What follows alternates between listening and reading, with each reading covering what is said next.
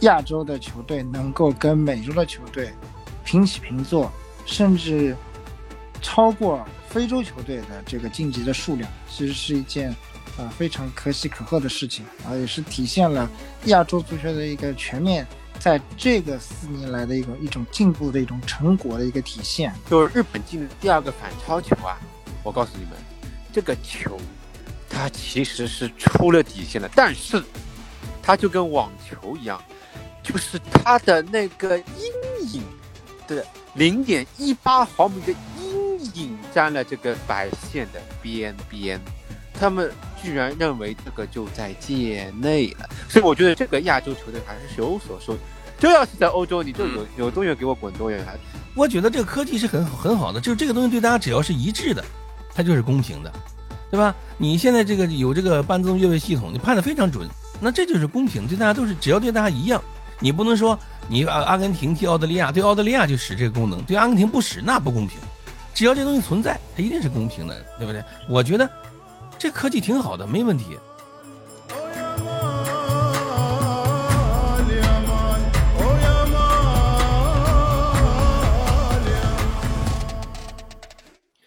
听众朋友们，大家好，欢迎来到新一期的华健聊足球，我是华健。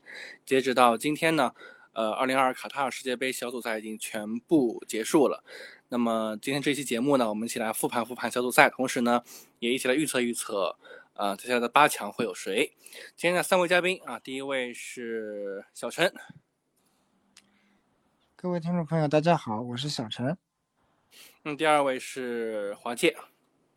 听众朋友们，大家好，我是华界。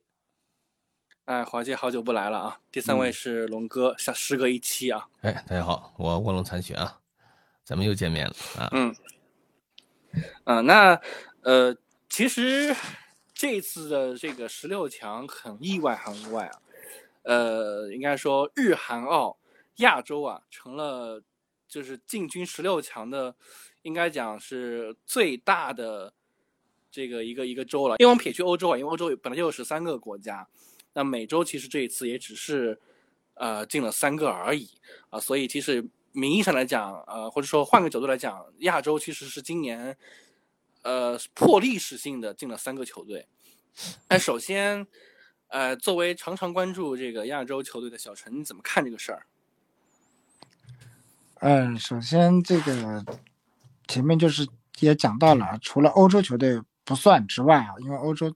在世界杯的名额历历来立项都是最多的，那刨去欧洲不算以外，呃，亚洲的球队能够跟美洲的球队平起平坐，甚至超过非洲球队的这个晋级的数量，其实是一件呃非常可喜可贺的事情啊，也是体现了亚洲足球的一个全面，在这个四年来的一种一种进步的一种成果的一个体现啊，那我觉得。不能说亚洲足球在世界已经处于一流水平，这句话还不能这么去定义。但至少有一个观点，有一个论点是可以定义的，就是亚洲足球已经成为了世界足球一股不可忽视的力量。就是说，咱们亚洲足球在世界足球的版图上已经是有很明显的竞争力的，这个是啊不可磨灭的一个事实。嗯，那龙哥呢？呃，我先纠正一下，因为这个我们还要以足联为标准算啊，他那个统计，他们他们也不在一块踢预选赛，所以说呢，真正的其实亚洲呢是中北美啊，中北美可能就对对对，它是单独一个一个地区啊，一个地区以地区足协为标准，那我们亚洲是除了这个欧洲以外最多的啊，南美两个，北美一个啊，中美一个，然后非洲两个啊，那欧洲八个呢不用说是吧，咱三个，那咱是这个除了这个是最最最多的啊。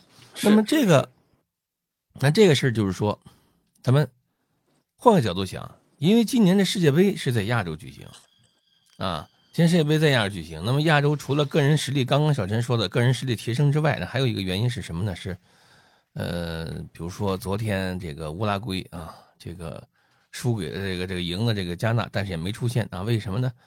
呃，有裁判因素，净胜球不够啊，裁判因素，裁判因素啊，呃，至少是这个少判了这个，就是有三个点球啊。第一是乌拉圭那个葡萄牙那个点球啊，就是乌拉圭踢葡萄牙那个点球，国际足联亲口承认的错判，是吧？那么如果这个点没判，那晋级的就是乌拉圭。再一个，昨天这个努涅斯和这个卡瓦尼两个点球都没判，如果判一个，晋级的是乌拉圭啊。所以就是在亚洲版图上踢球，多少可能这个裁判多多少少有点这个倾向性啊，有点倾向性。嗯，我个人觉得这是一块啊。当然，进步是有目共睹的。比如说，日本队连灭德国、西班牙，虽然踢西班牙被大家认为是西班牙放水，但是说实话，嗯，你就是西班牙，你首先你有有有机会，你赢了德国，你才能让西班牙给你所谓放水。你如果连德国都没赢的话，你西班牙不会放的，对吧？你包括韩国最后时刻拼啊，赢了这个葡萄牙，那这都是个人实力的这个这个球队实力的这个提升啊，有很大的关系。再一个呢，就是跟咱们亚洲这个，是吧？这个这个有有一定在本土主场作战嘛，主场作战有一定的关系。唯一觉得就是这个卡塔尔可惜了啊，卡塔尔，要不然你这卡塔尔球迷说不行，我马上就办闭幕式，你知道吧？没出现啊，这个可惜了，这个。嗯，卡塔尔花了两千两百，这个两千两百来亿啊，来亿美金是吧？美元啊，美元啊，美元，然后就进了一个球。对，而且卡塔尔他呀，在这个四年里面，他真的是花了大量的力气来去培养他的这支国家队啊。他因为他是阿斯拜尔学院里面招了很多这种青年的人员啊，才俊。然后呢，为了联赛，还为了这支国家队让步，让路了啊。嗯，对，让路了。那么专门把所有国家队的球员全部从联赛里脱离出来，然后单独去西班牙进行这种集训。我可以说，他这个是花费了大量的精力，等于联赛里面是没没有任何国脚的啊，国脚全部到西班牙去进行封闭集训，啊，常年训练了半年啊，半年。对，所以说就是这个地方，我也还是想说这个，就是我们还是要按照足球的客观规律来办事儿。你说实话，如果这个这帮人正儿八经踢联赛，他不去集训，他就是比如说提前个十天二天的，是吧？那是不是效果会更好一些？因为你长期没怎么打热身赛，你光训呢，你终归国脚是缺少这个比赛的锻炼。你去年他们亚洲杯嘛，嗯，不是去年是二就两两年前吧，三年前他们拿亚洲杯，一九年世界杯，一九一九年亚洲杯啊，就也是这批人，就他们整体实力其实还是可以的，不至于踢成这样啊，不至于踢成这样，嗯嗯，但是就确实是这个，呃。就是因为长期训练，我个人感觉有很大的关系啊！他违违反足球客观规律，啊，违反足球客观规律是。对，而且他只参加了几个热身赛啊，而且这些热身赛的话，确实是，确实。热身赛我一直说，就是比赛跟热身赛还是有本质区别，对，有本质区别。嗯，华健怎么看呢？呃，卧龙残雪就前面已经把我想说的几个点已经说过了。其实从零二年。韩日世界杯就是说，亚洲就有一定的比较主场之力嘛，对吧？韩国甚至于就不管怎么地也进了个四强玩玩，我估计 近近几十年里面也是，呃，这个也是比较可以吹上一吹的。呃，进步是有的，甚至人家日本不是要去欧国联了吗？就人家不给你们玩了啊！我不屑于跟亚洲的兄弟们玩了，我要我要为了完成我。我呃，差不多再过二十来年要夺冠的一个野望啊！今年不喊着要进八强嘛，是吧？就比利时的想报仇的比利时都不给你报仇机会了啊，先回家去了。嗯，所以说进步还是有的啊。然后主场之力呢也是有的，嗯，再加上怎么说呢？运气成分吧也有点，因为我觉得德国。多多少少也有有些许有轻敌啊，让三山勋肯定有轻敌啊，肯定是啊，太第一场哎太轻敌了，所以所以运气成分也是有一点，包括韩国在内，因为在我看来，葡萄牙打韩国多多少少其实也是要有点恩怨情仇在里头。零二年就就莫名其妙就葡萄牙变成九打十一了，那批黄金一代，哎呀，居然连小组都没有出现。这太猛了，这这其实真的是血海深仇啊！但是这也说明葡萄牙这支球队其实有点成熟的，因为他不着眼于就是说这一城一地的得失，哪怕我就是把你干掉了、报仇了，我伤了元气了，那对于后面的淘汰赛其实也不见得很有利。所以 C 罗什么六十几分钟就下去了啊，还是留着去打淘汰赛。基本上看了看那边的结果嘛，小组第一也已经稳稳的了，所以嗯，韩国就捡了个漏吧。当然，其实西班牙也没想到韩国能够在哎绝杀掉这个，这只能说明就是他们也不完全说，他们觉得一个平局多多少少也有个交代，对二十年前的事情也有多少有个交代。结果没想到还是哎功亏一篑吧。嗯，但但从另外一个角度来说。人家加纳很开心，反正乌拉圭兄弟，你跟我一起走吧。啊，他反正也没什么机会了嘛。啊，嗯，这，加加纳也报加纳把把把把对吧？啊，十二年前的仇，反正一起，我们要走一起走了。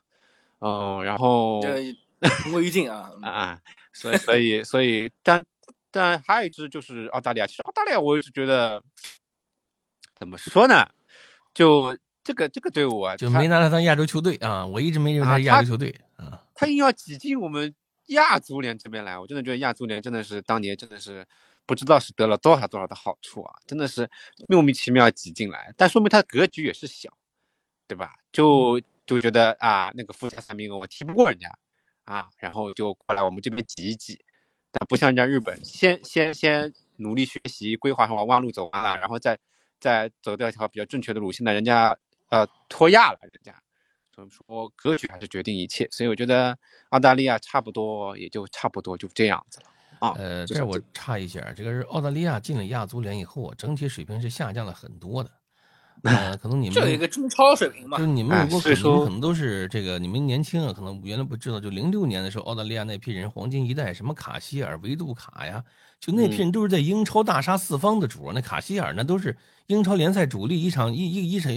一一年联赛进十几二十个球的主啊！你就现在你澳大利亚，我 知道，对对，卡希尔你知道对吧？格局小，就现在你澳大利亚再找不出卡希尔、维杜卡那种人没了，你包括那施瓦茨这都没了，现在全都是跟这都是英中中超水平，从英超改了中超了，对不对？一个中超水平，所以我说他格局小嘛，他为了所以千万不要跟这个下棋别跟臭棋篓子下是一个道理，你知道吧？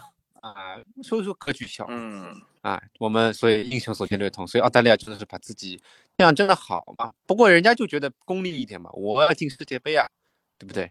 啊，世界杯的利益很很多啊，对不对？所以说，嗯，没办法啊。好，就差不多就这。嗯，换句话说，其实你澳大你你澳大利亚当年进世界杯也是磕磕绊绊，对吧？也去踢那个附加赛，呃，最后就是基本上是被淘汰掉的。嗯，就就就基本上这零点五个名额就白送给人家了啊。对，呃，当然，我确实觉得澳大澳大利亚在那一组呢，呃，你就一定要得说丹麦，今天丹麦的成绩或者说他的整个发挥是，呃，低于预期吧，就是没有低于预期的，对的，是低于预期，就是没有那个童话般的那种，对吧？表现，对吧？能创造童话奇迹，都说是童话了，啊，不过沙特踢的还可以。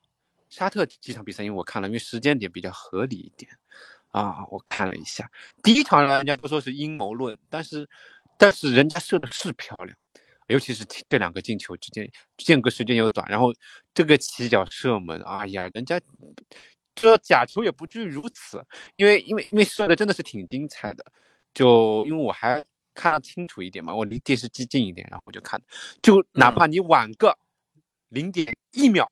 可能也就没有这个机会了，甚至于你哪怕他踢歪那么点点，尤其是第一个进球踢歪那么一点点，你就斜出去了。人家守门员已经拼命展开了，就就差就是贴着你进去了。嗯，所以说沙特这次也踢，包括最后一场他明知已经不行了，但是踢的也是比较不错的。嗯，所以说整体来说发挥的亚洲队，尽管有一定的主场之力，可能也水土也比较浮一点嘛，但是发挥的还是不错的。也大大的超出了外界的预期啊。呃，应该来讲，就是除了卡塔尔没有发挥出预期以外，其实不管是伊朗还是沙特，呃，都是，嗯，就是我觉得是超越了自我吧。我不知道，就是小陈跟龙哥同意吗？今年这个，我觉得所有亚洲球队发挥都是比较不错的吧。你包括伊朗，包括伊朗，其实这个，就伊朗打不了是我大大是我都看不到人在哪里。就压的其实就从伊朗要输给美国也有点可惜，让我想起了这个美国足球，其实在二十年前啊，二十几年前吧，跟中国足球水平是差不多的。当时美国世界排名大概四十来位，我们排名大概五十来位啊。我们记得中国跟美国还踢过这个踢过这个热身赛，双方呢可能说也就是差不了太多，差一个球啊。现如今呢，美国已经世界排名的第十九位了，我们呢可能已经是七十七十来位了啊，七可能也快七十九位了，百百百百百来位了，就是已经就是哎还差距了这么大，就是。人都说原来有有笑话，就说美中不足，说美国跟中国都不爱玩足球，都都不细跟他们掺和，所以美中不足啊，他们不玩足。但现在呢，看来呢，就是人家美国还是挺掺和的啊，而且掺和的还挺好啊，也进了八强，还还进进进进了十六强啊，进还踢的不错。嗯啊，美国是其实是踢的很不错的，包括他那几个规划，就是嗯，算不算规划？就是那几个那个普利西奇啊和那个小维亚啊，就踢的很不错的啊，这个状态也不错。所以我们就包括人大联盟人做的也像样是吧？咱们再再看咱们中超这帮球员，那这吧？教练是吧？都都弄起来了啊，弄起来了。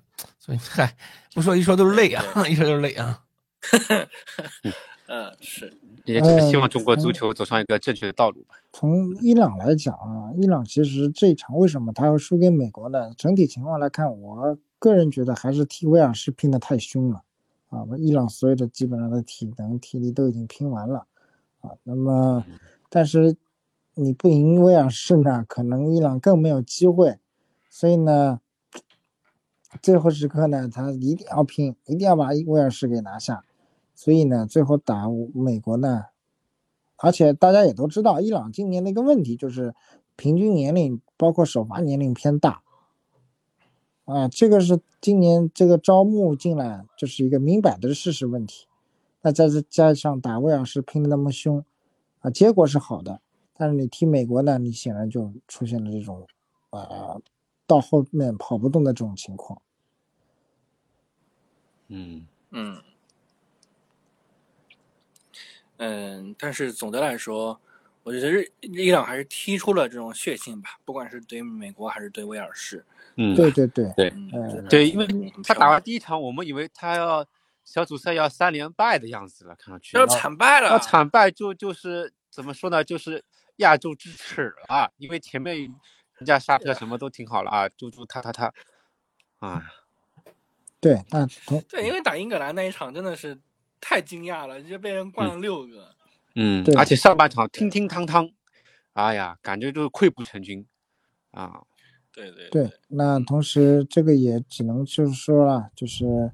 对于奎罗斯来讲，就是啊，因为现在看来，就是说，嗯，也是伊朗足球其实也走到了一个接下去也走到了一个呃十字这个拐点吧。因为这一批人毕竟年龄摆在这里了啊，包括奎罗斯也是年龄也摆在这里了，就看伊朗足协怎么去做出一个选择吧。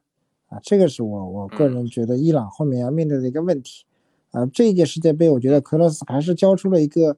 比较满意的答卷嘛，因为他也是后面才上任的，上任了没有几个月就带领伊朗队去打世界杯了，那么能打成这样呢，也还可以了啊。但是呢，这个呢，也是，呃，来源于奎罗斯对伊朗足球的了解啊。我一直讲的就是伊朗始终是啊，呃，奎罗斯成就伊朗足球，那伊朗成就了奎罗斯，呃，这这两个人始终是分不开的。嗯，这两方对互相成就。对。嗯，是，呃，那接下来我们来说一下啊，就是，呃，接下来很有意思，澳大利亚呢会打阿根廷啊，韩国呢会去打这个巴西，呃，这个日本呢会打克罗地亚，呃，龙哥，你觉得我们亚洲球队还有希望吗？嗯，我觉得日本还是有机会的吧。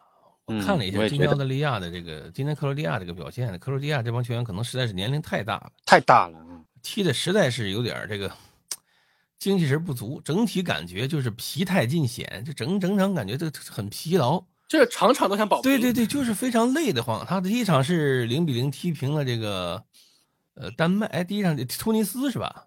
零比零啊，对，第一场就踢踢的我就快睡着了啊。这踢比利时也是零比零，就两场比赛他进球进球也少，比利时摁着他揍，要不是卢卡库三过家门而不入啊，他这他也就回去。这 这卢卢员外，所以我觉得，我觉得这个日本有机会啊。就是今年这个世界杯，他目标是进八强的话，我感觉呢，呃，行，有机会，因为他小组第一，他运气还是比较好。他如果小组第二，他踢摩洛哥呀，不好说了还啊。摩洛哥今年可挺厉害，这帮人能跑，能能能跑能跳啊，就运动这个这个这个运动能力很强啊。那踢这个这个奥克克罗地亚呢，这帮人实在是有点年龄大。我感觉日本三军用命，再拿出踢德国的那个劲儿啊，有机会。至于澳大利亚踢阿根廷和这韩国，韩国踢巴西肯定是记了，这不用说了，巴西太厉害了，正经踢你这巴西除了上一场不好好踢以外，那内马尔不知道好的没有一个能踢啊。呃，内马尔就算内马尔他不上，说内马尔我再休息一场，那韩国也是踢不过巴西，这实际相差太大。澳大利亚踢阿根廷，我觉得也也没什么太大机会。阿根廷梅西最后一届卯足了劲，是吧？他不能再让爆爆冷了，上回爆冷沙特那已经够受的了，再爆冷的话，梅西。怎么回去回国怎么交代呀？你这回家对不对？所以我觉得，嗯，日本吧，日本我觉得有机会爆冷啊，人有有有机会，而且机会还挺大。我觉得说实话，嗯，日本人家外界可能不认为是一个爆冷，人家可能也觉得也在伯仲之间的。哎，好像打克罗地亚确实是一个伯仲之间的感觉。我不知道现在排名是多少啊？可能排名差了没没多大，因为报没差多少。澳大利亚虽然是克罗地亚虽然是上届的亚军，但是这一届还是那批人，就这四个人，这这批人整个老了四岁，还他们来踢。佩里西奇、布鲁佐维奇、什么什么那个摩迪，对吧？你这摩迪都三十七了，你饶了他吧？有真的，嗯，跑了全场，真的是。那没办法，上届是亚军啊，那再再想拼一拼嘛。三场球啊，韩国但上届他们是真猛，他们踢了无数个加时赛。足足比法国多踢了一场比赛啊！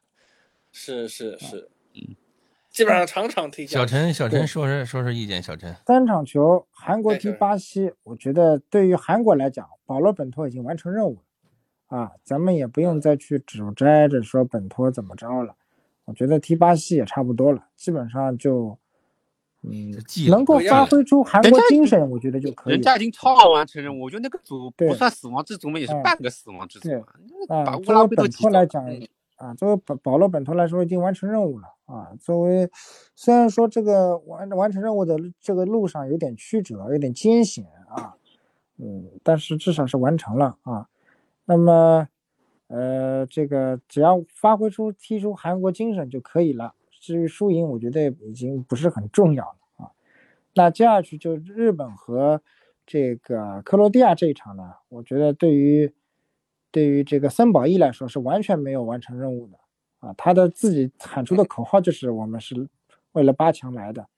那么如果日本是不敌克罗地亚，或者是不小心输给克罗地亚的话，森保一还是需要负责任的啊。我觉得他踢克罗地亚是有机会。啊，肯定是有机会。那最后一场的澳大利亚踢阿根廷啊，这个，呃，我是我我我始终是这么想的，就是澳大利亚虽然说今年能够进世界杯，确实是踢了这个附加赛，而且也是磕磕绊绊，整个亚洲区域选赛踢的表现就不是很理想啊。但是呢，呃，今年整个澳阿根廷呢，其实是也是先抑后扬的一个小组的一个上升的趋势啊。但是阿根廷。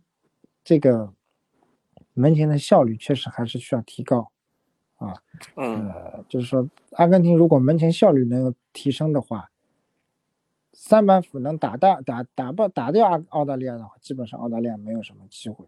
但是时间跟澳大利亚拖得越长的话，那就是我们也就希望梅西能够在六十分钟到七十分钟，他体能最饱满的这段时间，能够就解决掉澳大利亚。这个对于阿根廷来说是最有利的，拖到后面呢，这个对于对于阿根廷来说并不是特别有利的一件事情。嗯，澳大利亚还是有点机会，因为他限制了迪玛利亚，限制了梅西以后，然后一直拖啊拖啊拖，就阿根廷其实也，哎，因为我们要创造力，澳大利亚现在能有的，澳大利亚现在能有的就是身体，他只有靠身体去冲击，它是一种冲击性打法。那么，对，这时候就是希望，而且这一场比赛，澳大利亚的战术很明显，他一定是死守。对，先死守嘛，五四幺。对，因为他知道我跟你摆出来打，我实力是不及你的，可能要被打穿的，肯定要死。对，就是希望阿根廷能够，因为我看了他的三场小组赛，阿根廷确实门前的浪费机会太多，否则阿根廷应该是都是大比分。阿根廷怎么提升把握机会能力？防反，澳大利亚防反挺快的。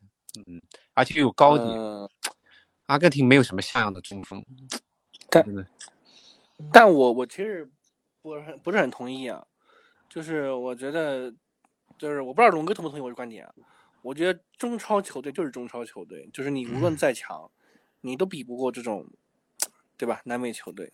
他是这样，我觉得我还是觉得阿根廷的胜面大很多，因为刚才他们说的没错，阿根廷说你只要防住梅西和迪玛利亚，问题你这句话说的是很简单，你只要防住，问题靠什么防啊？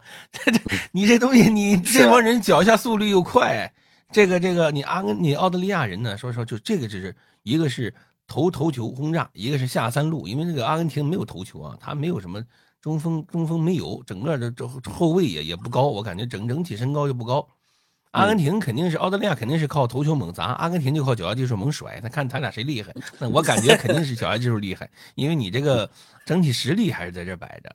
啊，他为什么在沙特能赢呢？因为沙特他也有头球，也有脚下技术，但是这个阿根廷呢，呃，但是澳大利亚呢，那脚下技术那就就就还那就甭提了啊。所以说，我觉得阿根廷胜算更大一点啊，应该是八二开吧。啊，我觉得阿根廷占八。但是呢，你不能拖太久。就小陈说的也是对的，不能拖太久。嗯，越久阿根廷这帮老家伙也跑不动。梅西大多数情况下现在也也在前场散步啊，啊，没办法，在人家寻觅机会。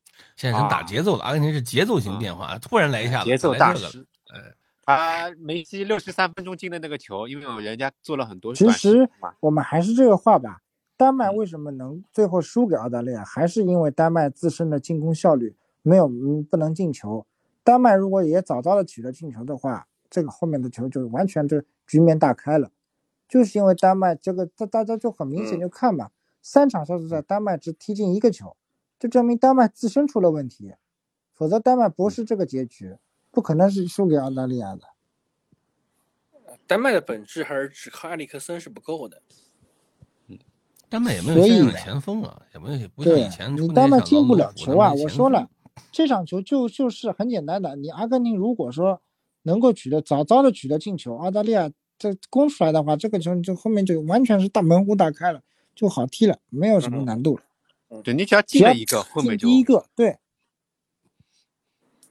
是，我们期待吧。这场球因为开赛很早，呃，是十二月四日的凌晨三点，呃，其实也就是我们这期节目可能更新的前后吧，因为。呃，我们会可能会更新延迟，应该是在那个点上。呃，那华健呢？你怎么看？这是韩日，韩日前面大家都聊的差不多了，我也掺掺杂在里头，把我的观点表述清楚了。呃，韩国，但是韩国踢巴西，他明知不敌，但是我希望他不要咬他一口，对，不要把场面弄得那么难堪，就是 什么踢脚踝啊，抱摔啊。拉人啊，什么各种可吹可不吹的比较恶劣的小犯规啊，这种啊，就然后我也希望孙兴敏是要有所发挥的。其实人家人他在国内的球迷已经把他骂的已经是遍体鳞伤了啊，让他滚出国家队，说你在俱乐部配拿金靴，你在国家队一啊一文不值，怎么地怎么地，那是希望他能够。有所斩获，人家上一届世界杯还进球了啦，这这个这这届孙兴敏是吧？孙兴敏有伤，他一直我感觉我我上戴着个面具。上次我就上次节目我就说，我这孙兴敏这个有伤对他影响其实挺大的。他他东西有个东西，他而且他多少影响点影响点。他不敢打，头球他敢顶吗？对不对？头球不敢，对。但是他也不是完全依靠头球的呀，哎。但是他他的面具的确是戴的，就是影响视野。他不敢撞啊，你你他对抗不敢对抗啊。嗯，但他没了，他就不行。怎么踢巴西？反正我觉得就是就基本上记了。但是我就担心韩国可能会做一点什么，哎，到时候 废几个人呐什么的。我我我死了 也不至于那么恶劣吧？不好说，我觉得有可能，我觉得有可能。废人应该还不至于，但是韩国的两个后腰小动作多。韩国的两个后腰。呃，像黄喜灿什么，我看过他们两两两场比赛，动作都倒是都不小，很敢于做动作。他们两个后腰比较敢于做动作的。呃，但是因为毕竟在亚洲比赛嘛，但是就是怕韩国放开了，到时候他们敢还是比较敢于做动作的。那，嗯，说说孙兴敏的话，其实昨天最后一个球在孙兴敏发挥了，没有孙兴敏的这种突破过人的话。对，没有他的传球助攻的话，基本上他那个传球真的是太漂亮了，就是，对，人缝是之中直塞，而且时间点挺好，早一点也不行，晚一点也不行。那我们，呃所以我们也期待吧，我们期待这个日韩澳啊三个球队，呃，能够给我们带来一点不同的感受吧。虽然说，呃其实澳大利亚也好，韩韩国也好，都已经完成指标了啊，但是我们还是希望，对吧？作为亚洲之光嘛，还是希望他们能够有好的表现。啊，那我们亚洲这一块呢，就复盘到这儿。接下来要说一说刺激的啊，这一定是刺激的。呃，我相信龙哥也好，小陈也好，包括华界也好，嗯一定没有想到，德国、比利时三十二强全部出局。啊，德国没想到啊，比利时真的是没想到，德国啊，德国稍微想到一点点，但是我那时候我们当时不是做那个前期做那个预测十六强的时候嘛，那个就是嗯。一组这一组，我们当时聊的时候我就说这三三个，就德日西嘛，就说我我以为是西班牙可能会有点危险，因为他们太年轻了，就我那时候下意识的我觉得日本是有机会的，我还说了，你还记得吧？那个节目可以回听一下，我说西班牙跟、嗯跟日本他们风格差不多，有可能日本是有机会的，对吧？那去德国，我真没想到会会这样。然后包括比利时，比利时从当然我们从他第一场踢加拿大那个那叫一个累呀，加拿大足球把他压得都喘不过气那种，就都都快风雨飘摇了，结果被人家比利时倒是进了一个，真的是，哎，所以后来到后面我们就有种有所准备了，包括比利时输摩洛哥也好等等，就是其其实是有一定心理准备了，但是他出局还是比较遗憾，只能说明真的是老了，包括少了，我觉得费莱尼啊这种，就卢卡库什么实力是有但伤了，就是我觉得为什么，当然人家费莱尼在中 超了，那并不意味着他，呃，水平已经退到进不了国家队了吧？我觉得他们我觉得应该进不了，年龄太大了，八六年的。这话说的啊，不过我觉得这是这样啊批比利时国家队什么阿尔、什么威雷尔德啊，什么这些人的发挥，感觉跟费兰尼也差不多。费兰尼进去嗯恐怕也也也能跟他们发挥出一样的效果。你要这么想啊，四年前没有费莱尼，那十四秒也不会发生，是吧？啊，呃，是这样，因为我是是那泰山球迷啊，费莱尼比赛看得多。费莱尼现在在泰山也是这个，就是经常踢替补，啊，体能确实不行。但是我觉得就是他的冲击力，呃，要是进的这个比，假如说这个进了比利时国家队呢，可能也能踢个替补。用小陈的话说，嗯用小陈的话说呢，可能跟什么威尔通亨啊这帮人可能踢的也差不多，因为那威尔通亨呢踢的也实在是不怎么地，那维特塞尔踢的也实在是不怎么地，对不对？那后腰那两个 两个人也就也就阿扎尔，那阿扎尔那也是踢 替补的货，对不对？那都是对吧？那你就说，那阿扎尔已经发福了，可能就是一个水平啊，可能也差不太多啊。但但是说实话，我认为就算有了费莱尼，可能也就那样啊。他一个人他改变不了什么，决不了本质问题。因为比那你想利时整维特塞尔体方式太老太老。对，当年我记得比利时队不止费兰尼，也有另外的人也来过中超，是吧？对，维特塞尔在权健踢过，对踢过对，我觉得这个东西就是就证明这些人就是维特塞尔，你你来了，你你引费，就你维特塞尔都能侮辱比利时，为什么费兰尼不行呢？你不也是中超水平吗？所以维特塞尔这次表现也也就是中超水平，那对对对，所以这个东西我我觉得这个比利时确实是自马丁内斯的下课就说明了一切了，就是要大洗牌大改版。他们要洗牌了，更新他们换代真的是更新换代，他们要真的是，这个比利时这个是这这批黄金一代啊，是这个从啊九九四年被淘汰，然后九八年、零二年两届都踢都九八年没进，零二年嗯好像也没进。之后足协呢就是呃做了一批计划，这是这批黄金一代是着力培养的这批人，啊着力培养这批人以后呢，这个呃像费莱尼啊，像那个你阿扎尔啊、像卢卡库这批人才培养起来的。我现在呢。呃，如今呢惨败回家，我感觉他们足协呢可能又要又要花力气了。比利时曾经有一段时间的排名啊，跟我们中国足球也差不多，你们可以查一下，大概是零几年的时候啊，就中国进世界杯那时候，比利时可能跟中国足球排名啊是差不太多啊，差一两位，就差一两位啊。然后十年以后呢，嗯。比利时排名世界第二，中国呢，都都我哭了啊，嗯，啊，啊这真的就差过离差，就是中国足球跟比利时排排名差不多，国际足联排名啊，你想象一下。嗯。啊，这批人回家以后呢，就一定会出新的黄金一代，因为荷兰、比利时他们是一个种族啊，一个种族都是叫范什么玩意儿的很多，对吧？对啊，一个种族，一个种族呢，就他们的普通有共共同特点就是这个踢球水平差不了啊，那这种族就没什么问题啊。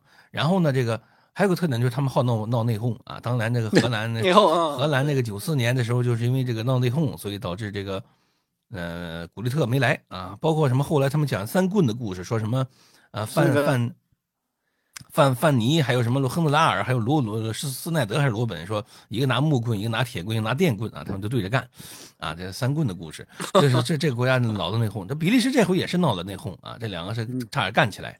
人家采访谁就说了，我们走不远。对，呃，德布劳内跟那谁差点打打起来是吧跟那个嗯那谁来着？说说那那后来急了啊，这个这个这个说他维尔对通亨还是跟维尔通亨好像是啊，差点干起来。所以就这这老了，他首先不说别的，就就不说他们年龄太大是什么，就这个球队闹内讧的，一定他都走不远，因为你你踢球都你这这都不行，那肯定是有有问题的。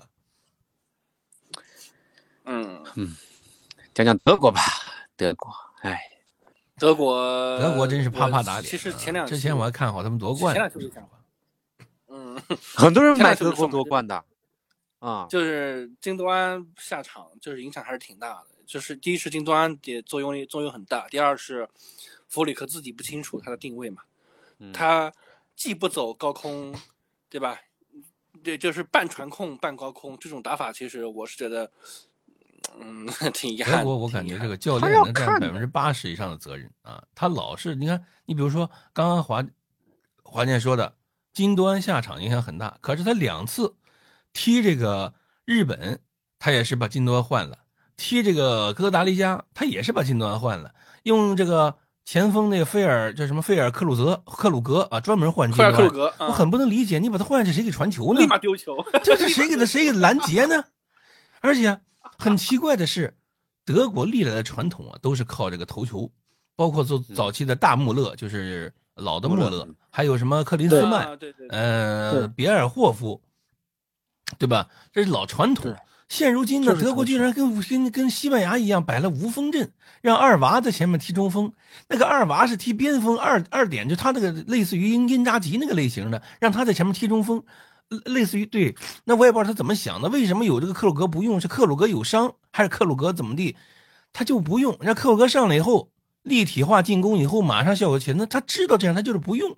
我想知道，真的是这个教练是怎么想的，我也不太理解。我感觉德国出局啊，这个教练是负一大半责任。这个人下来克鲁格回家就好像用了一？下，还效果还不错，后来又不用了，奇了个怪。他第一场踢日本他就没首发，就是他嗯克鲁格一直是替补，就是嗯他每次上来以后管用，但是他就是管用啊，我也不知道为什么。就这个教练回去就得原地撤职，我跟你说，这个人嗯，主要是啥呢？因为弗里克之前在拜仁嘛，在拜仁待了十五个月，十五个月拿了六个冠军啊，包括什么德国杯啊，呃，什么这个德甲的这个拜仁的冠军啊，嗯反正还有什么超德国超级杯啊，有反正各欧冠没种杯吧，有？都是呃欧冠有应该是二二零年啊那一年有欧冠，呃，那那他们那当时那批拜仁也没有也没有中锋吗？那批拜仁用的是是那批拜仁应该有中锋，有中锋打巴萨狂轰乱炸，好像那有中锋的，好像那为什么两个中锋为什么那有中锋？那么他到这儿怎么不用把中锋是把巴萨给干？哭了，都快那个两回合踢的。干干了八个，把他直接嗯干哭了。你这中锋没有，你不让不怎么安安排中锋，我真的不太理解是为什么，我特别不能理解，就是你不帮我安排中锋，你们其实立体化进攻没有啊，你就光靠脚下，我是支持他，就是要么传控，要么投上，就是说你要看队伍，看看局势，就你可以都用，但是呢，你要这一场你要侧重某个点，你要侧重用什么，就是可能定位还是不够清晰。那他他第二场逼近西班牙的时候，不就是用的挺好嘛？到后面看局势，不知道为什么，到第三场其实西班牙有西班牙打他有有一阵其实打的挺好的，就是打那砸嘛，长对传砸的挺好的。砸进去了呀，嗯，哎，嗯，其实德国这个组呢，他第三场之前，他积一分就已经把自己的命运交在了西班牙人手里啊。嗯，谁也当然谁也不，他肯定是希望西班牙赢日本，而且谁也肯定想不到嘛，日本会赢西班牙啊。嗯，所以对他来说，他在踢这场比赛的时候，他其就把实西班牙有点恶。我要是德国主教练，我们就开球让往体门里掉，输个八九个，我们一起回家啊！这个这个跟我想法一样啊，跟我想法一样，就是这个这个，我当时在群里还说，我说我要是德国主教练，我来跟我妈去最终里给我灌。呃，我们有开中场球机会的呀，三倒两倒进去，三倒两倒进去嘛，进个我们前面赢赢了四个上来？我们后面我们我们快输啊，输个什么四比十二这种，好了。不过也好吧，我觉得德国今年没进也好，德国一旦进去十六强了。也是早早的就要出局的，看这种踢法，看这个状态也进去也是白费劲啊，也是白费。但是但是两届不不出现，有点说不过去。不过人家勒夫是不是在家里偷笑呢，还让你们把我给 K 了啊！这个就是德国足球需要回去总结的地方。嗯，其实这练可以肯定要换了。这这这这勒夫，我觉得真的挺好用，但是你你不能人。其实乐夫比弗里克要好用，好用哎，真的好用，就不知道怎么想。接下去就不是一个简单的什么换个弗里克来顶个三个月四个月的事情了，而是你要从头开始挑一个真正适合德国足球发展的一个教练。我告诉你，还是勒夫，说不定勒夫又回来了。我告诉你，啊，说不定这，说不定这勒夫现在在干什么？你们得告诉我，勒夫现在应该没事干吧？赋赋赋赋赋闲在家。勒夫在带了差不多二十年是吧？他对，差不多十来年左右了。就他那零零六年那会世界杯就是他了嘛。嗯，他就是他带的时候，德国足球的成绩是非常好的。大赛，你包括世界杯、欧洲杯这种大赛，都是连续进四强的。啊，从零二年开始，零二年那个开始，他所有的这个大赛都是四强，就是德国世界杯和欧洲杯。但是，但是因为上上一次一八年上次没出现，嗯，结果这次还是没出现。啊，勒夫，要不然还勒夫回来吧。德德德国，因为我们都知道嘛，这是轰炸机嘛，对吧？这每都是很清楚的。结果那弗里克手上的这支队伍是啥玩意儿？就要轰炸没轰炸，当然了，当然了，他们的轰炸水平没有前些年那么高了，这也是一个原因啊。但他最起码克鲁泽在是克鲁格在上面，他能起点作用。说实话，他最起码他能够这个这个拿，就是在前场能护住球，能拿得住球，有高点。你这，我觉得。这可能年轻人里面只有穆西亚拉是用出来了吧，是一个比较敢于发挥的。还有穆科科，我感觉一共上了十五分钟吧，可能踢的也也也也穆科太少了，也没也没发现他怎么踢，对，没看出来。现在他不放心呀，因为穆科科实在是太小了。对，他跟比西班牙那个加维还差远了那状态。嗯，穆西亚拉踢的还可以，但是对是敢于整体整体德国不行啊，所以他这个可以呢，也就打折扣了。对，要不然其实还是可以的。嗯。这个西班牙实在是有点有点恶劣啊，他就盯着比分踢，你这玩意儿你这，当然当然说实话，人日本踢的也确实挺好，就是说实话就是像你西班牙踢中国，他放水你也踢不进去，踢不进。你日本确实也其实我我有的时候也在想，就是不是西班牙就这种比分要把德国给做掉啊？就是嘛。但是你们你们可能没有看清楚，就是我不知道翁龙才选。看得见看不见。其实西班牙后面急了，打他们真的打急了。呃，我没看那场比赛，我一直看的是德国，我没看西班牙那场比赛，整个就没看。不是，因为在我认为啊，西班牙是准赢啊，因为是日本 踢不过西班牙，在我认为西班牙准。这样，就是日本进的第二个反超球啊！我告诉你们，这个球它其实是出了底线的，但是它就跟网球一样，就是它的那个阴影的。零点一八毫米的阴影沾了这个白线的边边，他们居然认为这个就在界内了，所以我觉得这个亚洲球队还是有所收。这要是在欧洲，你就有有多远给我滚多远啊！这种球，嗯嗯，球都在外头了，你硬要死抠规则的话，嗯，怎么说呢？这个球啊，真的是就就是从外面拿进来捞进来，当然。传出来的这个球，三生勋爷就传的也好，就是他就能能挑进来，他这个人就去斜出去了，这个球就是从界外捞进来的，人家踢进去了，嗯，节奏就是快，但是这个球就是就是体毛级的，就是你要说高科技嘛，我们肉眼就看得清楚，他就是在外面，整个球就在，但是你要用鹰眼看，哇，放大了好几十倍，啪啪啪打开看。就有一丝丝的小黑影，就占了那么点白边。我觉得这个算在界内，我觉得是有待商榷的。他们裁判也商量很久，但是我觉得这是给日本面子，最后甚至是给亚洲球队面子。我觉得这个球算你算你界内，我其实外界其实也是吵吵嚷嚷的。我觉得这个球，嗯，真的是有点点决绝了。对，而且小陈之前讲说西班牙是不是会就是想做掉德国，我我我觉得不是，因为我明因为我是那场看了西班牙嘛，我就明显发现西班牙后面打的特别急，嗯嗯，他可能所以他可能也想就是被领先了嘛。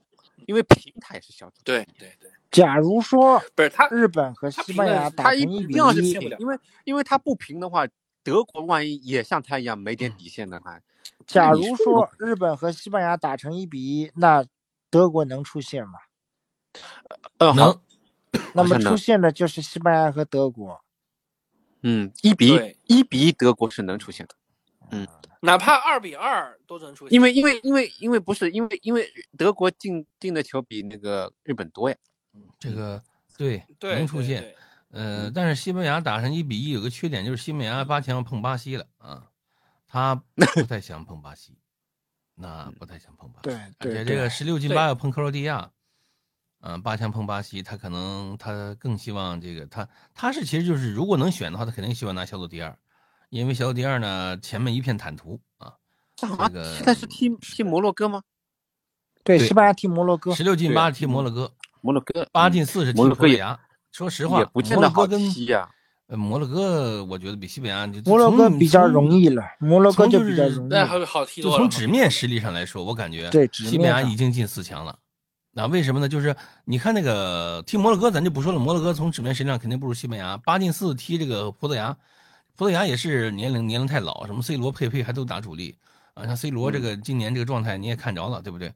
嗯，有传闻穿签约了沙沙特球队，我估计是假的啊。我觉得 C 罗的假的吧？性格不可能啊年高的吓死人。对，他是不可能，不是金星的新进的 C 罗的性格，他不会就是说，那他还不如在曼联趴着踢欧洲联赛了，对不对？那就是说，我觉得他踢葡萄牙可能西班牙已经稳进四强了，我感觉这嗯，葡萄牙可能干不过他啊。嗯，所以所以龙哥你已经预测了，就是说葡萄牙是倒在这个西班牙脚下，是吧？呃，葡萄牙八进四，十六进八踢谁得先踢踢踢谁？踢瑞士士，嗯，瑞士不好说。呃，这个萄牙碰瑞士都不好 不好说啊。瑞士的防守，嗯，就是如果不出失误，昨天因为瑞士老老玩失误啊，铁瑞士铁瑞士铁防守这个就是防防守特别踢葡萄牙，我感觉就不好说啊，就不好说。我感觉葡萄牙可能就是就过瑞士都很费劲，别说是踢这个西班牙了，我感觉葡萄牙就是今天我我不太看好葡萄牙，不看好。嗯嗯，呃，那么其实说到这种争议啊，其实法国踢突尼斯，我认为也其实很有争议性。但是那个组呢，就是你只能讲说，其实突尼斯已经彻底出局，没希望了。你反过来说，如果突尼斯、丹麦、澳大利亚都有机会的情况下，啊呃，这个法国轮换九个人，仅用了这个瓦拉内和这个一个呃中场球员，好像是没记错的话，只用了两个人，就是踢踢踢这个突尼斯比赛，其他球这其他人都是就是之前没有上过的或者是替补球员。那这个其实就是明显就是在在在在放水，就是我觉得其实也是一种不公平的行为。我不知道你们怎么看？我不认为不公平啊，我觉得很正常，活该啊。嗯 因为我已经保证小组第一了。世界杯七场比赛二十八天，球员很累，我让球员休息一下，不影响我拿小组第一。呃，至于别的球队死活跟我有什么关系，对不对？我我觉得我球员休息正常啊，我觉得我不我不认为这不公平，我觉得这很正常，这是我实力的体现，我也这是我很正常。但是有一点，我觉得他有妥当，就因为毕竟是可以换五人嘛，我觉得啊让一些球员上去踢个十几二十分钟，还是有这个必要性的。就你跟嗯这个弦不能就是太松，太松了未啊、他没因为那我没看，他没换人是吧？实际上是这这十个人干到底啊？他没把那些主力那他换换他换人了，但是换他换的人都是嗯，还是替补啊，还还是还是啊就替补换替补，就是这帮球员整个除了就歇换了了啊。那除了换了姆巴佩跟格雷兹曼以外，对，姆巴佩上后来而且而且格里兹曼，我看了最后几分钟，格里兹曼还进了个球啊，给吹出来了。这个这个这个，就是说实话，就我觉得我不认为这不公平，我觉得这个东西是因为你你不是你不是挑选规则允许啊范围之内都是公平的。呃，你只是我不是觉得你就是还行吧，球员休息休息，为了夺冠有。点恶心，其实有点，我是认为有点恶心。嗯，那你恶心，那我还是觉得那个西班牙那他没有西班牙恶心对吧？你西班牙这比这恶心多了，这个。嗯，所以我觉得他他唯一的就是五个人最好还是让主力们上去把这个弦再收一收。踢一踢，嗯，嗯我看那个小小小陈什么意见？小陈，哎哎，小陈呢小？陈，呃了解，我觉得就是说，从整个情况来说，我觉得是正常的。啊，我个人觉得是一个正常的情况。如果我是教练啊，我是这个法国的教练的话，我也会去做去做一个大面积的轮换，啊，做一个大面积的轮换。然后说到这个后期能换五个人的时候，那么我再去尽可能的去换一些，换一些，换一些这个下一场，为就是为下一场，对，为下一场去热热身啊，因为这个比赛我们都知道啊，很有可能在。呃，在拼的过程，因为我们都会发现一个情况，第三场比赛很多出局的球队拼得很凶，大家都想，尤其是像喀麦隆啊、像突尼斯啊这种，他们都想不用一场胜利去告告别自己的世界杯之旅啊，所以他们都拼得很凶，上包括尤其是喀麦隆上的这种力量强度都很大，那么，呃，我个人觉得就是说没没有必要去硬硬硬拼，因为。四天到八天不太会丢掉一一个足球的一种节奏，我们都知道常规联赛就是六七天一轮嘛，不太会短时间内不太会丢掉这种节奏，所以说为了避免这种受伤啊这种情况啊是很正常的啊，肯定是用最小的代价去获取整个小组的第一名。哎，我想知道昨天巴西轮换了没有？踢卡梅隆的时候，巴西呃轮换了九个人，也轮换九个人，也轮换了九个人啊！我说怎么巴西也输了？不，但是我觉得这个节奏跟联赛还是不一样的，因为它基本上就三四天一场，四四天左最多四天多一点一场，你不能让他们歇一个礼拜的，就他们就毕竟这不是联赛呀，对吧？你就当联赛、欧冠连轮轮轴转吧，我觉得得当着这个节奏来踢，嗯，你不能当普通的那个一周一周联赛来踢啊，嗯，呃，那其实。呃，刚刚也说到巴西啊，巴西其实也没啥可多说的，包括阿根廷也没什么可多说的，因为，呃，其实都确保了第一啊。那接下来就要看他们十六强的表现了。十六强刚刚其实我们也都点评过了。啊，我们在这个预测八强之前，我们在我们四个人预测八强之前呢，我们聊最后一个事儿，就是关于这个科技啊，最新科技带来这个引入最新科技之后呢，到底是好还是是坏？啊，我我我这个话先问问龙哥吧。这个在赛前啊，这个就是最近一段时间，就是呃，包括詹俊啊、黄健翔啊、段轩等众多大咖都认为这个科技毁了足球，说你看这绝对公平，这是不合理的，应该让裁判怎么地啊？这个进球好几个进球被吹出来了，我觉得不行啊。尤其这个健翔说，你们喷我之前，你们要考虑，如果你们的球队被这样对待，你会怎么想？就是这个东西我很奇怪啊。那如果你们的球队被这个裁判误判了，你怎么想呢？那零六年那个兰帕德悬案你怎么想呢？那那当年那个上帝之手你怎么算呢？我觉得这个科技是很很好的，就是这个东西对大家只要是一致的，它就是公平的，对吧？你现在这个有这个半自动越位系统，你判的非常准，那这就是公平，对大家都是只要对大家一样，你不能说你阿阿根廷踢澳大利亚，对澳大利亚就使这个功能，对阿根廷不使那不公平，只要这东西存在，它一定是公平的，对不对？我觉得。这科技挺好的，没问题。你因为原来太多的这种门线悬案了，你零六年兰帕德那过了门线弄出来了是吧？那个那个要要不然英格兰不就晋级了吗？对不对？你要不然你这过了门线弄出来了，这个后因此后来有了门线技术，有了 VAR。我觉得这个东西足球的发展一定要是啊呃与时俱进的，你不能说你还停留在上个世纪。我们上世尤其段轩一说，我们上个世纪时候怎么的？上个世纪的时候那贝利还还球王了，对不对？那那是不一样了，对不对？时代在发展，足球要跟得上变化。我一直觉得这个科技是没问题的，而且只要它对每个球队公平，它就是没有问题的啊！而且说实话，也不可能就是说，这这个每一场比赛它都是百分之百没有误判，这也不现实。这都这我觉得对大家都是公平的嘛，对吧？你是你原来没有科技的时候也有误判啊，对吧？你也有不满意，是不可能让所有人都满意，所以我觉得这个没问题。嗯，小陈和华健呢？嗯。其实第三轮我印象里好像就就是在过去的这个第三轮里就有一个球员啊，不知道是哪个国家队的一个球员，是砸一下球砸在那个门线上啊，就会就遇到过这种情况的发生啊，呃，但是当时后来通过这个判定，这个进这个球是没有整体去越过门线啊，我我我这个确实我我觉得就是说，呃，能够去辅助裁判啊，做出更加正确的判断。啊，更加有效的这种判断啊，是一件很比较合理的事情。因为我们都知道，这个裁判肯也是人嘛，错误也是是有发生的。而且没有这个 VAR 的话啊，我们还是这句话，没有这个 V R 的话，不公平的这种现象可能会更加的明显。因为我们都知道，你比如说你你裁判你是人，你判断错了一个东西，你可能面对的是这这个队伍的时候，他是得利了，但是在面对另一支队伍的时候，他却是损失了，啊，他没有得利，而且你不可能说我这个比赛啊，我这场比赛我我在这里我我吹错一个东西，上半场我吹给你，我下半场我再还给你，这个是不可能的，那个是更不公平的一件事情了。所以说，通过这种科技的手段啊，通过 VAR 这种手段，那么我可以最准确的抓出当时的这些，呃，发生的那么一切，啊，呃，因为以前的这个事例也很多嘛，是吧？呃，上半场，比如说这个明明是越位了，啊，他没有看出来，他选择了进球有效，但总不见得下半场我故意找一个越位视而不见吧？这个也是不现实的嘛。啊，所以这个我觉得对于球队来说啊，对于这个大家来说都要去适应，是一个好事情。嗯，嗯，华健呢？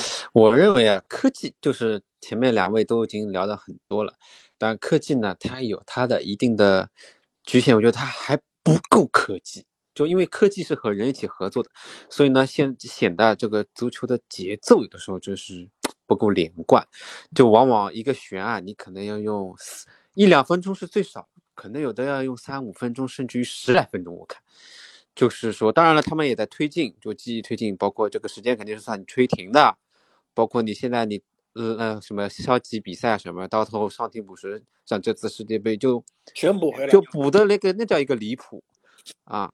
然后，但也有很人性化，就是换人的人数多了，而且还多了个什么医疗性的这种换人名额，是不不计入这个五五个名额之内的。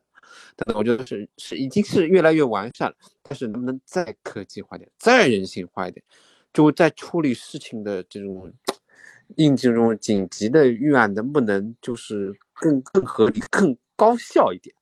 就是因为我们看这个球，就就欣赏他们来回来回的换，突然之间。卡在那里了，就你们处理处理这个半天，然后就把我们嗯，就像观众流量在那边，然后你自己滋滋在那边处理，其实是是还还不够科技化，再高效一点。嗯，还有就是就是怎么说呢？呃，有有些时候啊，就是还是有误判的嘛，就就是说，甚至于是因为裁判。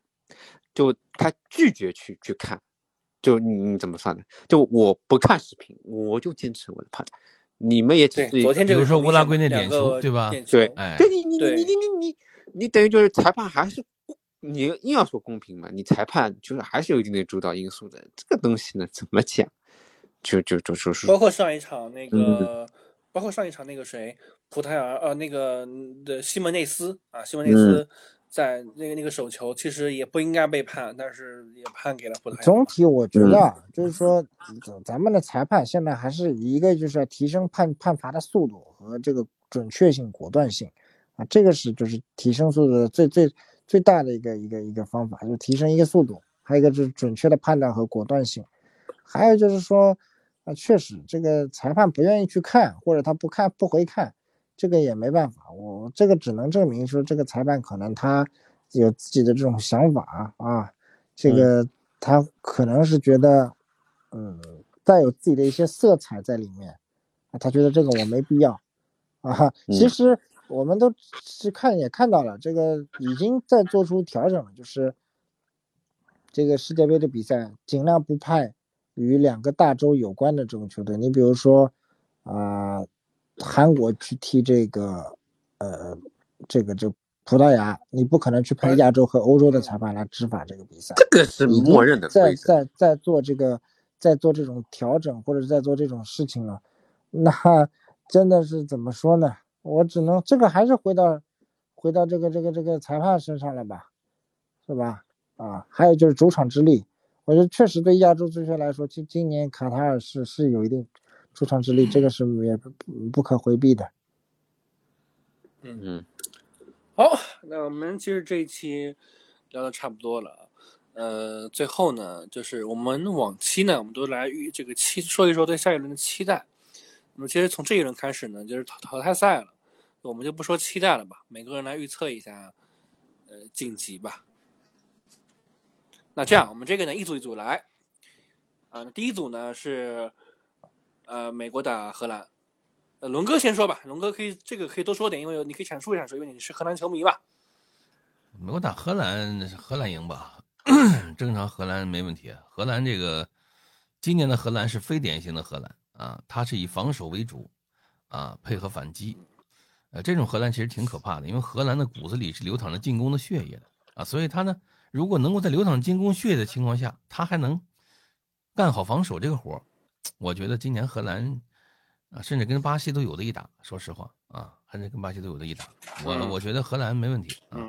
呃，能进，我其实都看好他进四强，我甚至看好他淘汰巴西。说实话，但是，但是这这有我这个荷兰球迷的这个这个不客观在啊，不客观在啊。但是我就觉得，就是最起码他有的一打的。那这种非典，而且教练也厉害，范加尔是吧？范加尔上次带队成绩也很好啊。我觉得荷兰范厨师嘛，对吧？嗯，美国打荷兰，我就去看好荷兰。第二场是是阿根廷踢澳大利亚是吧？啊，没事没事，我们一个我我们慢慢我们我们啊一个来好嘞。呃，那小陈呢？荷兰踢美国啊，呃，我前面在跟华健在聊天的时候也讲了啊，进攻层面看小组赛啊，半斤八两啊，荷兰对加克波我印象比较深刻啊，这个美国队普利西奇单点爆破，其余的都不行啊，美国队进攻实力是不够的，那这个荷兰队防守做好了啊，偷一个。这个是可能性是很大的。那这个因为我不是两边的球迷，这个比赛呢，看两个小组赛呢，看起来双方好像确实是都差也差不多，啊，这个还是看抓机会的能力吧。这个我感觉这个比赛不好说，嗯，但是按照道理，美国可能比较吃力一点。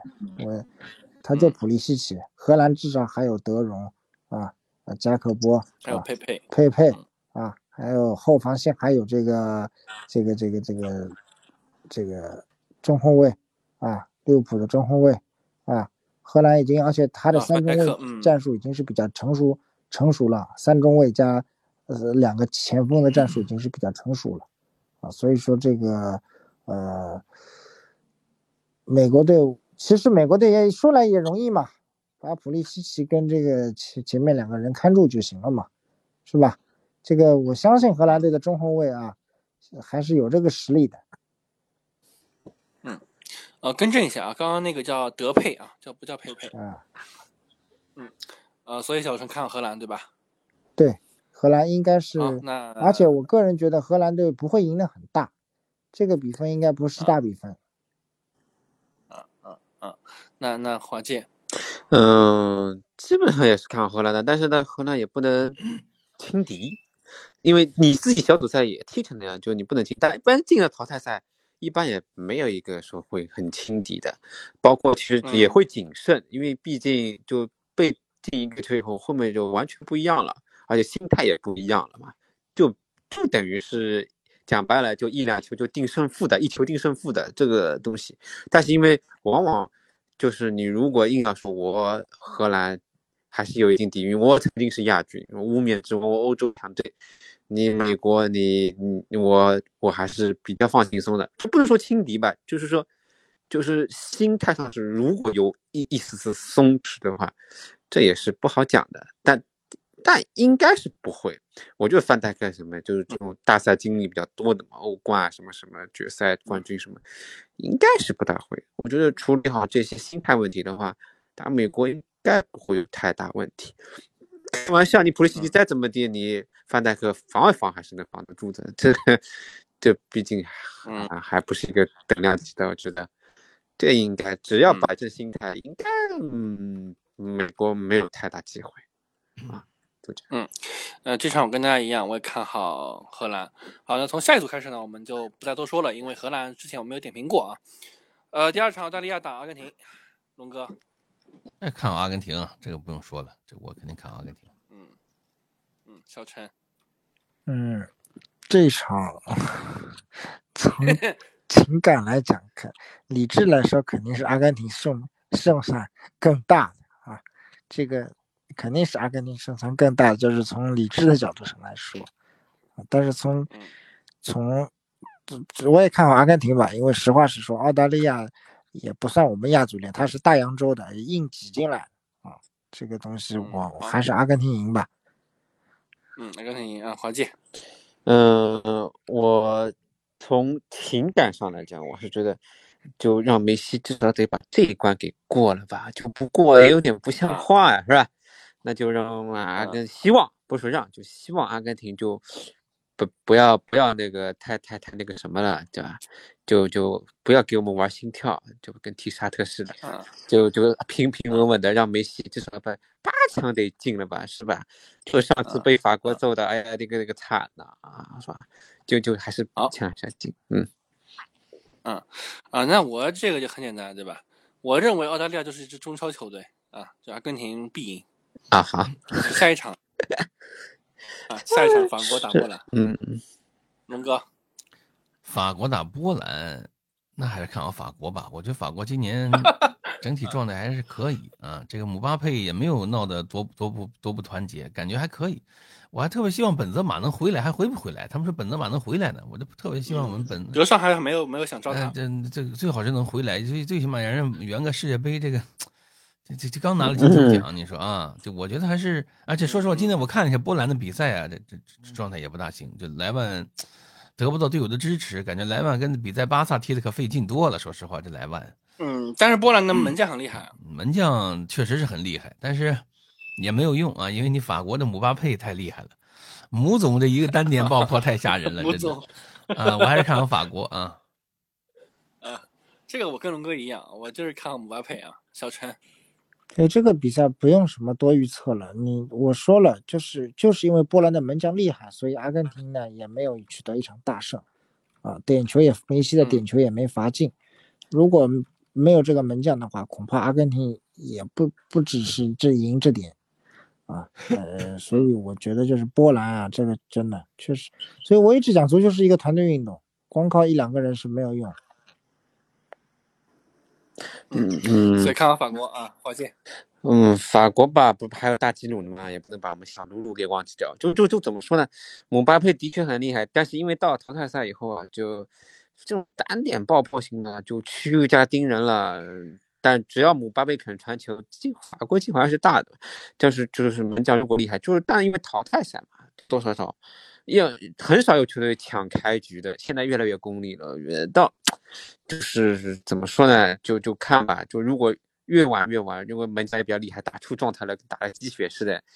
就硬要说丹麦没有一丝丝机会吗？啊不不不不不不不，波兰没有一丝丝机会，呃还是有，就要看门将，也要看我们母总还有大吉鲁等等他们的发挥。我觉得法国赢还是要赢的，就是就是要看怎么个赢法，就是嗯。别的没什么。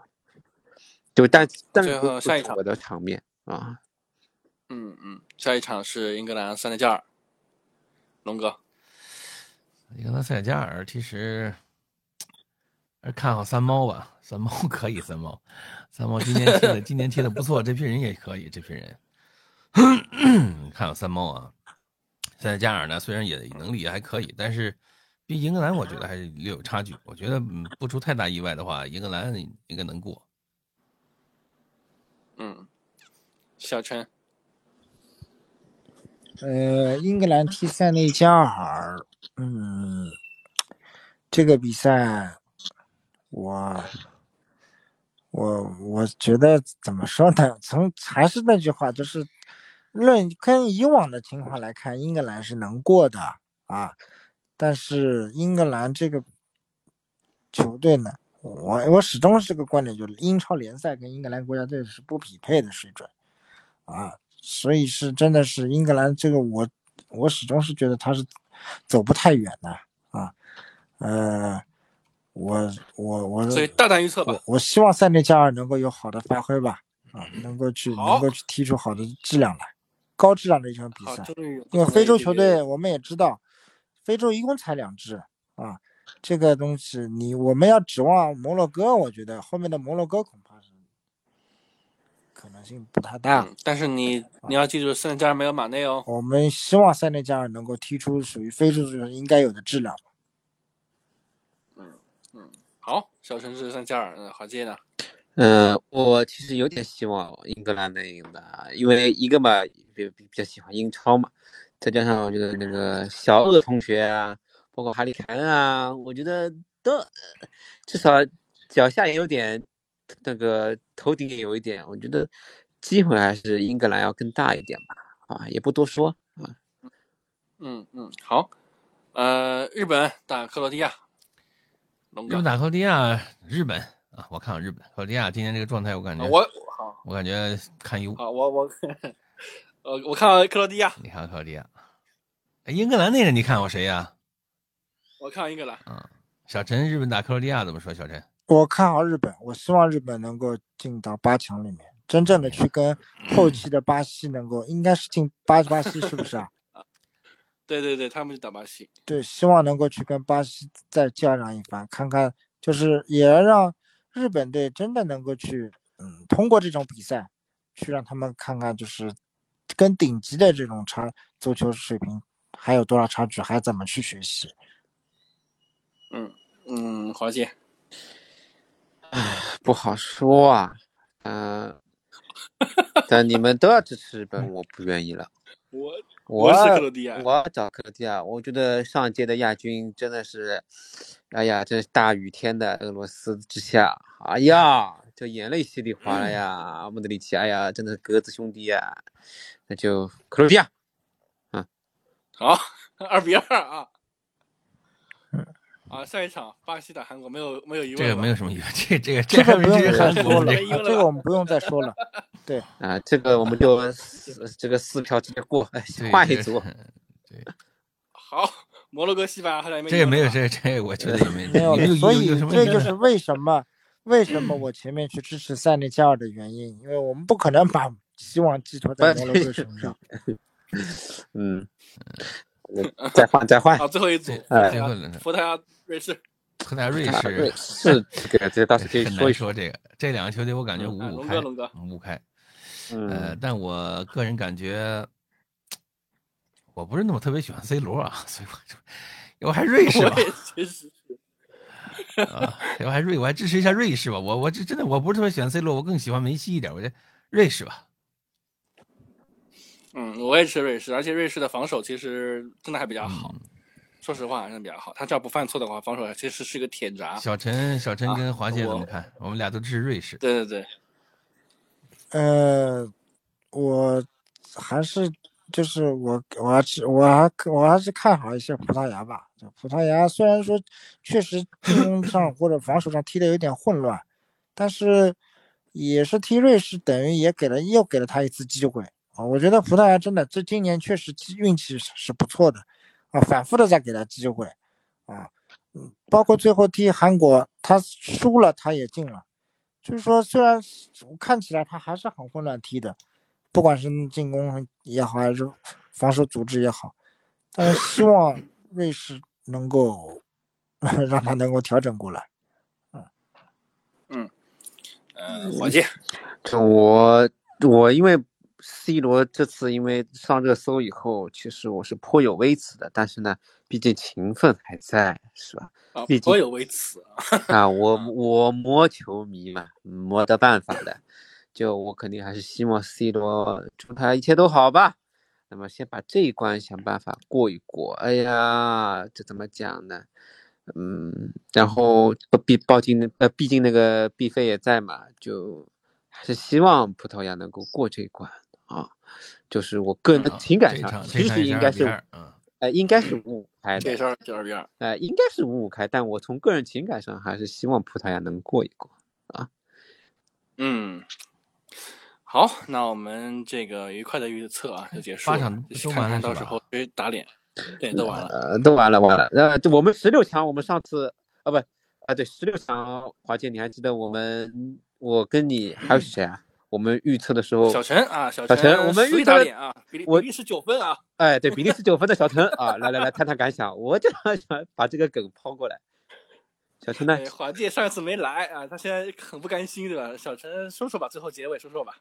呃 比利时九分，最后差点拿零分，哈哈，这个 就不用说了。这个比利时确实一个内讧，还是特别影响这个球队的发挥的。第二个就是还是讲了，就是我们前面节目里也反复给大家就强调了，比利时的这这一些球员，目前确实是来看是中超的，呃，可能中超的外援都都不要，对，可能中超俱乐部都不会把他们当外援去引进的，啊，确实是综合能力下降的非常明显。但你那时候讲九分，我们就就我就不是很同意的，完全不能理解九分怎么可能呢？嗯。当时我觉得就是从整体情况来讲，我觉得就你少前面你卢卡库啊什么还是能得分的吧，但是最后没想到他把握机会能力都已经下降的这么明显了，呃，就是那所以我才会后面我最后我前面才会讲。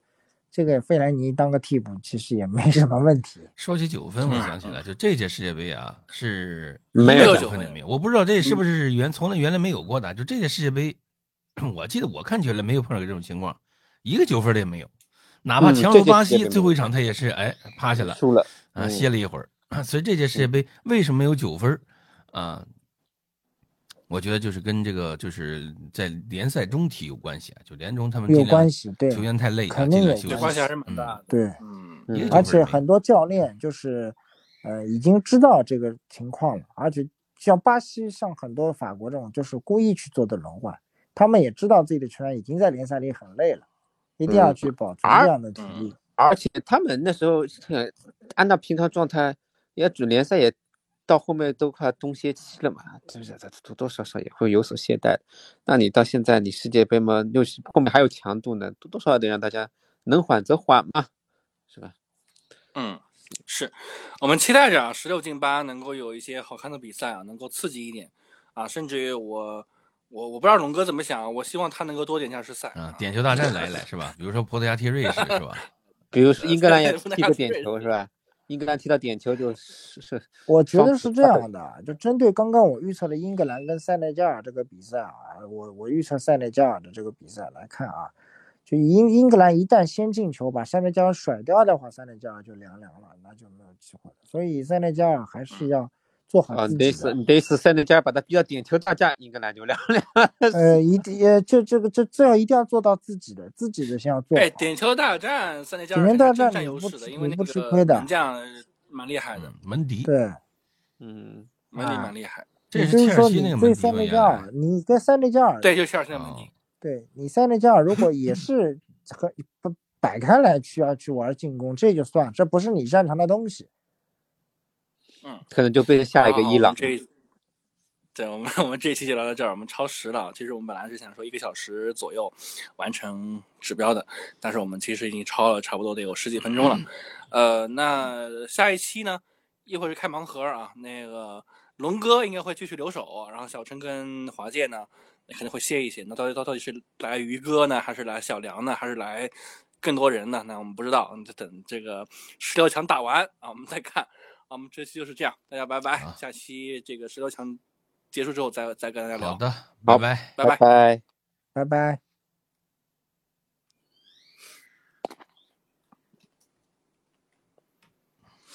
我饿了，准备吃点。